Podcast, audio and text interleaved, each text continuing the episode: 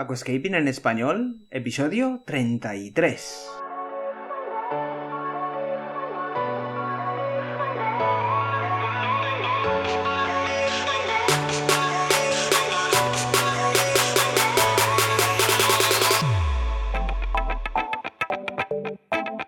Muy buenos días a todos y bienvenidos a Aquascaping en español, el podcast de Nascapers para todos aquellos apasionados al paisajismo acuático que queréis llevar vuestro acuario a un nivel superior.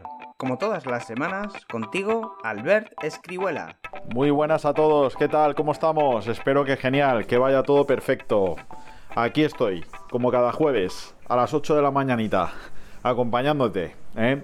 Vamos a ver, vamos a traer hoy un podcast, ¿vale?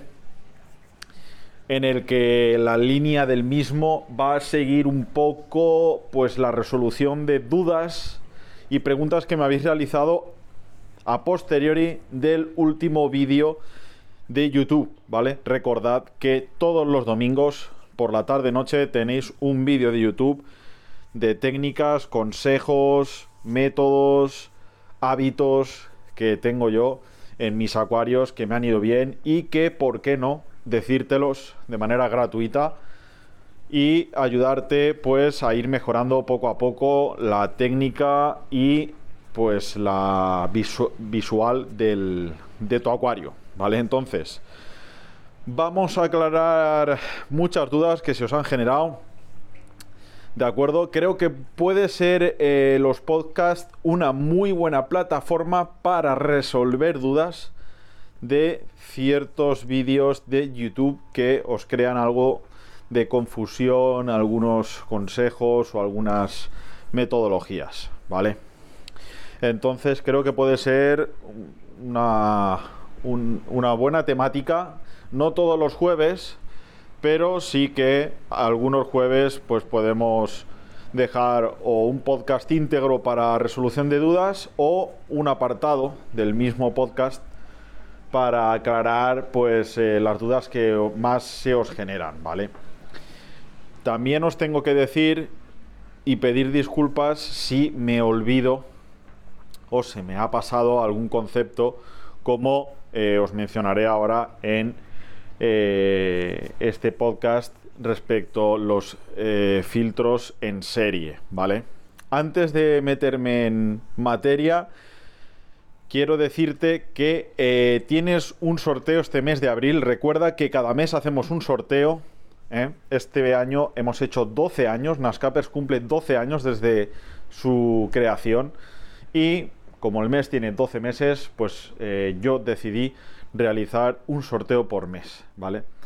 Este mes te voy a sortear, te voy a regalar unas Ada Doa Aqua Scissors S, ¿vale? Las tijeras con punta curva de Doa, de la marca de Japón de Ada, ¿De acuerdo? Y luego te voy a regalar también, junto con las tijeras, pues tres porciones, tres tarrinitas bien fresquitas de planta tapizante, ¿vale?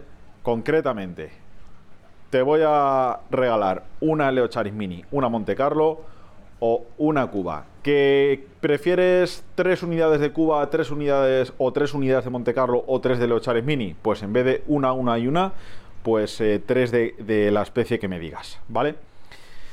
Pues venga, dicho esto, también quiero aclararte una cuestión, ¿vale? Y es que, vamos a ver, vamos a ver, os lo explico a todos. Lo que yo hablo aquí, en el artículo del blog, en el vídeo de YouTube, ¿vale? Todo el contenido que yo os digo es un contenido basado en experiencias, ¿vale? Es decir, son cosas que yo he realizado que me han ido bien y las transmito, ¿vale? Puedes estar o no de acuerdo, perfecto, lo respeto, pero yo hablo de lo que me ha ido bien, ¿vale? No estoy interponiendo que lo mío es lo mejor, para nada. Simplemente aporto mi experiencia y lo que yo creo que a mí me ha funcionado y que a ti te puede ir genial, ¿vale? Que no compartes lo que yo hago tal, genial, pues haz lo que creas, ¿vale? Yo hago eso y ya está. lo bonito de esto es la diversidad, pero sin intentar superponer y sin intentar aplastar, ¿vale? Venga, pues dicho esto, vamos a aclarar dudas del vídeo de YouTube del domingo pasado, que eh, te invito a que te pases por el canal, es sobre pues cómo linkar, cómo poner dos filtros en serie y cómo se carga la filtración, ¿no? Entonces, pues eh, una duda con la que me encuentro, con la que me he encontrado estos días, ¿vale? Y es que, pues os veis un poco el lío de dónde se pone la uva, si se conecta siempre, calentador, vertical, tal. Bueno, vamos a ver. Vamos a ver. Cuando salimos del primer filtro, ¿vale? Cuando ya salimos del primer filtro, ahí va la lámpara uva. Entre el primer filtro y el segundo. ¿De acuerdo? En el puente que une el primero y el segundo va la lámpara uva. La lámpara uva puedes ponerla en horizontal, inclinada, como quieras. ¿Vale? Es indiferente. Y sí, yo siempre la tengo conectada. ¿Te gusta el paisajismo acuático? ¿Te apasionan los acuarios plantados? ¿Alucinas con peces, plantas, gambas y caracoles? En nascapers.es puedes encontrar todo lo necesario para montar y mantener tu propio acuario plantado. nascapers.es, tu tienda de acuariofilia online. Siempre. Es decir, cuando digo siempre es siempre. ¿Qué es que la bacteria sufre, se muere? Pues chico, mis acuarios no dicen que se mueren las bacterias. Se puede morir algo de bacterias. Pero colonia de bacterias hay para aburrir. Porque si no, mis acuarios no estarían como están. ¿De acuerdo? Y a la vista lo tenéis, oceanográfico, aquí en Nascaper Gallery y los de concurso. ¿Eh? Que tampoco tengo yo que decir nada sobre mis acuarios. Vosotros podéis comprobarlo. ¿eh? Vale. Lámpara uva. Yo la tengo conectada 24 horas, 365 días al año. ¿Que quieres solamente conectarla por la noche? Perfecto. ¿Que quieres solamente conectarla dos días a la semana? Perfecto. Yo te explico como yo la tengo, ¿vale? Venga, seguimos. Una vez hemos conectado la lámpara UVA en el puente que une los dos filtros, pues bueno, a la salida del segundo filtro ponemos el calentador, ¿de acuerdo? El calentador exterior. Nosotros Siempre ponemos el calentador exterior vertical, ¿vale? Y el fabricante ya nos lo dice muy claro, que tiene que ir vertical. Yo aconsejo que vaya vertical, ¿vale? Para ahorrarnos problemas. Ya está. O sea, como tiene que ir, lo dejamos colgando a la salida de, la pipa de salida del acuario y chimpún. Y lo tendríamos, ¿vale? Venga, resuelta la duda de la lámpara uva y de la posición del calentador. Vamos a una duda, esta sí que ha sido más general. De acuerdo, esta sí que ha sido más general, se me pasó a mí decirlo y la verdad es que todos me lo habéis comentado y oye, que os lo agradezco porque así lo dejo, aprovecho y lo dejo claro. Vamos a ver, los filtros tienen que tener, si no el mismo caudal y la misma similitud de litrosora, prácticamente tienen que estar a la par. Es decir, no podemos poner un JBL 702 eh, eh, con un 1502. No, ¿vale? Es decir, tienen que ser muy parejos en cuanto a potencia, ¿eh? tienen que ser muy similares. Yo casi que prefiero decirte que los pongas iguales de potencia, muy idénticos de potencia. Y si puede ser con el mismo diámetro, mejor, muchísimo mejor. Esto es una cosa que se me pasó decir, me vais a disculpar, pero pues no os podéis ni imaginar en el momento de preparativos del vídeo y en el mismo vídeo, en el mismo momento, pues la de cosas que tengo en la cabeza para deciros. Hay muchas veces que tengo en la cabeza cuatro cosas para deciros y os la diría a las cuatro de golpe. Entonces, pues perdonadme que se me haya pasado esto, que es algo pues muy importante, ¿no? ¿Eh? Tiene que ser el caudal muy similar, por no decir prácticamente el mismo idéntico, ¿vale?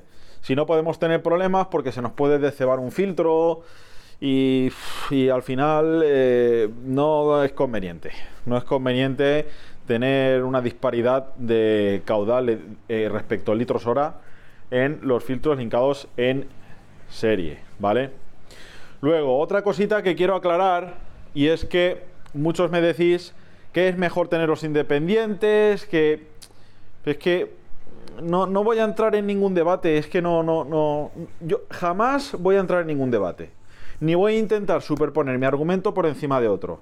Yo voy a explicar mi experiencia, que tienes otra, no voy a rebatirla, ¿vale? O sea, no voy a entrar en ningún momento en rebatir absolutamente nada. Yo digo lo que hago, lo que me ha ido bien, te lo digo, si quieres lo haces y si no, no lo haces. Pero yo creo que te va a ir bien, ¿de acuerdo? La verdad es que agradecemos muchos mensajes que nos enviáis respecto a las mejoras de vuestros acuarios desde que hemos decidido hacer los vídeos y los podcasts así más técnicos. Vamos a seguir en la misma línea, ¿de acuerdo? Lo que pasa es que sí que es cierto que a lo mejor pues vamos incorporando alguna cosita para principiantes, ¿vale? Hay que también cuidar un poquito pues los aficionados que comienzan, ¿eh? Venga, vamos a ver. Vamos a ver. Respecto al tema de poner en serie filtros de distintas marcas, no hay ningún problema, ¿vale? Siempre y cuando pues la potencia sea muy similar. No hay ningún problema, ¿de acuerdo? Es decir, sí que hay que tener muy en cuenta, sí que hay que tener muy en cuenta el tema de los diámetros de tubo. Porque, por ejemplo, los Egeim Classic, el Egeim Classic 600, el 2217, pues en la entrada lleva un diámetro y en la salida lleva otro. Pero bueno, si tú lo tienes en cuenta con las pipas, pues no hay, no hay ningún problema, ¿de acuerdo? Después, también, yo personalmente utilizo dos elementos, dos materiales biológicos que yo creo que son de muy buena calidad. Uno es el Matrix de la marca de Sichem, ¿vale? Que es muy bueno. Y luego el otro que es el Micromec de la marca de JBL, ¿vale? Para mí son los que mejor me han ido. Concretamente el Micromec me gusta mucho porque tiene muchísima durabilidad. Mucha. Yo aquí tengo Micromec 8 años. Y es que prácticamente ni se deshace. Está como el primer día. ¿De acuerdo? Entonces, eh, a la pregunta que me habéis hecho algunos que, qué biológico uso, pues bueno, no, no, me gusta tampoco mencionar marcas y tal, pero bueno, yo os lo digo, pues eh, para que lo tengáis en cuenta. ¿De acuerdo? También deciros que los porcentajes que yo establecí en las cargas de los filtros son más o menos orientativas, pero sí que hay que pues eh, seguirlas un poquito. Es decir, si yo he dicho un 20% de biológico en el primer filtro, pues no pongas un 5, pues pon pues, entre un 15 y un 22, 25, más o menos. ¿Vale? Pero yo creo que el primer filtro de lo que se tiene que intentar es la retención mecánica de partículas. Evidentemente ese filtro al ser el primero y al ir cargado más mecánico que biológico, pues se tiene que limpiar con mayor frecuencia. Recordad que el primer filtro se limpia todos los meses y el segundo, pues dependiendo de la suciedad, cantidad de peces, comida que les demos y tal, pues puedes apurarlo incluso hasta 5 meses, entre 3 y 5 meses, ¿vale? Entonces recuerda que la limpieza del filtro tiene que ser o con agua de osmosis o con agua del acuario. Importante esto. Como utilicemos agua del grifo para limpiar carga biológica, vamos a romper la colonia de bacterias y por lo tanto el ciclado del acuario va a, reanudarse desde el inicio. Problemas de nitrito, etcétera. Muy importante este detalle. ¿De acuerdo? Venga. También quiero mencionar alguna cuestión respecto al tema del equipo de CO2, ¿vale? Que también lo, detallamos, aunque aquí respecto al tema del CO2 ha habido menos consultas. Pero eh, alguna pregunta se me ha generado respecto a la electroválvula. Muchos me decís si es necesaria. Y yo os digo que sí es necesaria. Es que la electroválvula te ahorra el apagar el CO2 y encenderlo todos los días. Es que, y el CO2 por la noche, evidentemente, pues no hace falta. Es más, es un riesgo. Recuerda que el CO2, ¿vale? Desplaza el oxígeno. Si tú por la noche tienes el CO2 conectado y se disuelve en el agua, estás desplazando el oxígeno. Y el acuario por la noche, las plantas quieren oxígeno, no CO2. Al revés que por el día. Por el día quieren CO2 y no oxígeno. ¿Vale? Entonces, la electroválvula, súper importante, vital. La pones a un temporizador o la domotizas en el móvil y es que te olvidas de apagar y encender y sobre todo te olvidas de regular el CO2 todos los días. que es un engorro estar con la rueda y dejarlo a la presión que toca. Si tienes electroválvula, lo regulas el día que pones la botella y es que te olvidas, a no ser de que tengas que cambiar la regulación, subir las burbujas, bajarlas, ¿vale? Pero vamos, sin problema. Recuerda que más o menos, ¿eh? a grosso modo, para que te hagas una idea, te aconsejo que la cantidad de CO2 inicies con una burbuja por segundo, ¿de acuerdo? Y pues vayas subiendo media burbuja por segundo o una cada dos, tres semanas. Siempre hay que ver aquí el espesor del plantado. Si te salen algas filamentosas, pues sube un poquito. Siempre jugando con un tira y afloja respecto a peces, que no los veas ahogarse literalmente. Si tú ves a los peces boquear en superficie es porque no hay oxígeno en columna de agua porque el CO2 ha invadido el espacio del oxígeno. Por lo tanto, tienes que reducir el CO2 un poco, oxigenar superficie de agua o hacer un cambio del 10-15%. Y así, pues ayudas de una manera eficaz y rápida a que los peces vuelvan a recuperar esa respiración. ¿Vale? Esto por lo que respecta al equipo de CO2. También os expliqué al final del vídeo, si lo podéis ver, la limpieza del difusor. A muchos no os ha quedado claro. Os la voy a volver a explicar por aquí. ¿Vale? Punto número uno. El difusor hay que tenerlo limpio siempre y hay que limpiarlo todas las semanas. ¿Por qué? Muy sencillo. El, el difusor, aunque no lo vea sucio, en el poro interior, en el poro interno de la piedra difusora, sí que se va obturando el poro. ¿De acuerdo? Por lo tanto, debes de hacer que el poro no se sature y no se obture limpiándolo. ¿Cómo se limpia? Muy sencillo. Vas a coger el difusor, lo vas a poner en un tupper, ¿vale? Vas a poner dos tapones del Super G de la marca de ADA, que es un producto que no contiene casi químicos y es rebajado, de manera que no te va a afectar a la piedra difusora. Posteriormente de haber echado los dos tapones del Super G, vas a rellenar con agua de osmosis el tupper y vas a dejar una hora el difusor con el producto disuelto. Una vez pasa la hora, pues el tupper lo vacías, el difusor lo enjuagas, le das un aclarado y con un trocito de tubo de CO2 y una jeringuilla vas a incluirle agua al difusor en el interior. De tal manera que vas a intentar sacar el producto del poro, ¿vale? Tienes que hacer esto en repetidas ocasiones y le devuelves a dar un aclarado al difusor. Posteriormente, tienes que dejar el difusor secar al completo, ¿vale? Una vez lo seques al completo, vuelves a realizar esta operación con la jeringuilla y el tubo de CO2. Y le vuelves a dar un aclarado y ya lo tendrás completamente limpio, ¿vale? Esta es la operación que tienes que seguir para limpiar el, CO, el difusor, perdón. Mi consejo es que si puedes tener otro difusor de repuesto, pues mejor que mejor. Así no andas con prisas y presión para tener que limpiarlo. ¿eh? Puedes tenerlo a remojo o secándose durante días. ¿Vale? Es el consejo que te doy. Otro detalle que os quería comentar respecto a la filtración en serie es que si tú conectas un filtro y luego conectas el otro, evidentemente vas a notar que al conectar el segundo filtro, pues vas a tener una velocidad del agua muchísimo mayor. Por lo tanto, vas a filtrar muchísimas más veces el agua. Vas a tener el agua muchísimo más pulcra, más veces que pasa por la colonia de bacterias y por lo tanto mucho más estable. También te va a generar esto que la disolución de CO2 sea muchísimo mejor. ¿de acuerdo? Ya que, pues al fluir el agua con más rapidez en el interior del acuario, la burbuja va a quedar muchísimo mejor disuelta. ¿De acuerdo? También es cierto que a la hora de oxigenar en la superficie con la pipa el agua por la noche, pues va a ser muchísimo mejor, porque vas a centrifugar el agua con mayor velocidad. Por lo tanto, la superficie se va a romper de una manera más radical, por así decírtelo. Entonces yo personalmente pues veo muchas ventajas el hecho de enlazar los dos filtros. Es una cosa que yo la empecé a probar en el año 2005-2006, me funcionó de locos, brutal, y a día de hoy me continúa funcionando igual o mejor que en aquella época. Evidentemente, con los avances tecnológicos y los avances en cuanto a producto que tenemos hoy día en el mercado, pues nos facilitan muchísimo la tarea y el trabajo. ¿Vale?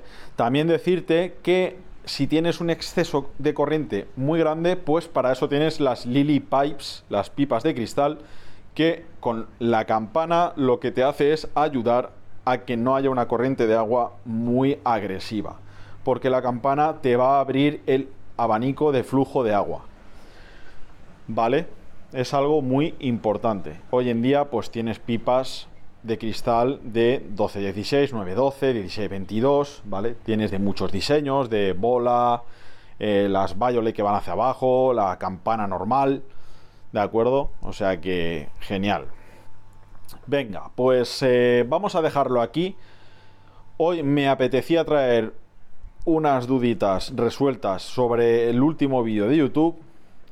Me gusta la simbiosis que podemos llegar a crear en los podcasts junto con los vídeos. Creo que los podcasts pueden ser muy resolutivos de vuestras dudas en los vídeos de YouTube. ¿De acuerdo? No os digo que vaya a ser monotemático todos los jueves este tipo de podcast, pero sí es cierto que a lo mejor algún día que traiga un monotema, pues te voy a dar alguna pincelada en los cinco últimos minutos sobre alguna cuestión del vídeo anterior o alguna duda general que se haya creado en alguno de los vídeos ya realizados. ¿eh? Pues venga, vamos a dejarlo aquí. Te espero el domingo en el siguiente vídeo. También el jueves a las 8 de la mañana. Aquí mismo me vas a tener. No digo nada y lo digo todo. Cuídate, que pases un buen fin de semana y te veo pronto. Chao. Y hasta aquí el episodio de hoy. Muchísimas gracias por todo, por vuestras valoraciones de 5 estrellas en iTunes, por vuestros me gusta y comentarios en iVoox, y por supuesto por suscribiros a este podcast. Ah, y por cierto, ahora en Spotify podéis calificar el podcast con 5 estrellas. No digo nada y lo digo todo. Nos escuchamos la semana que viene con mucho más Aquascaping en español.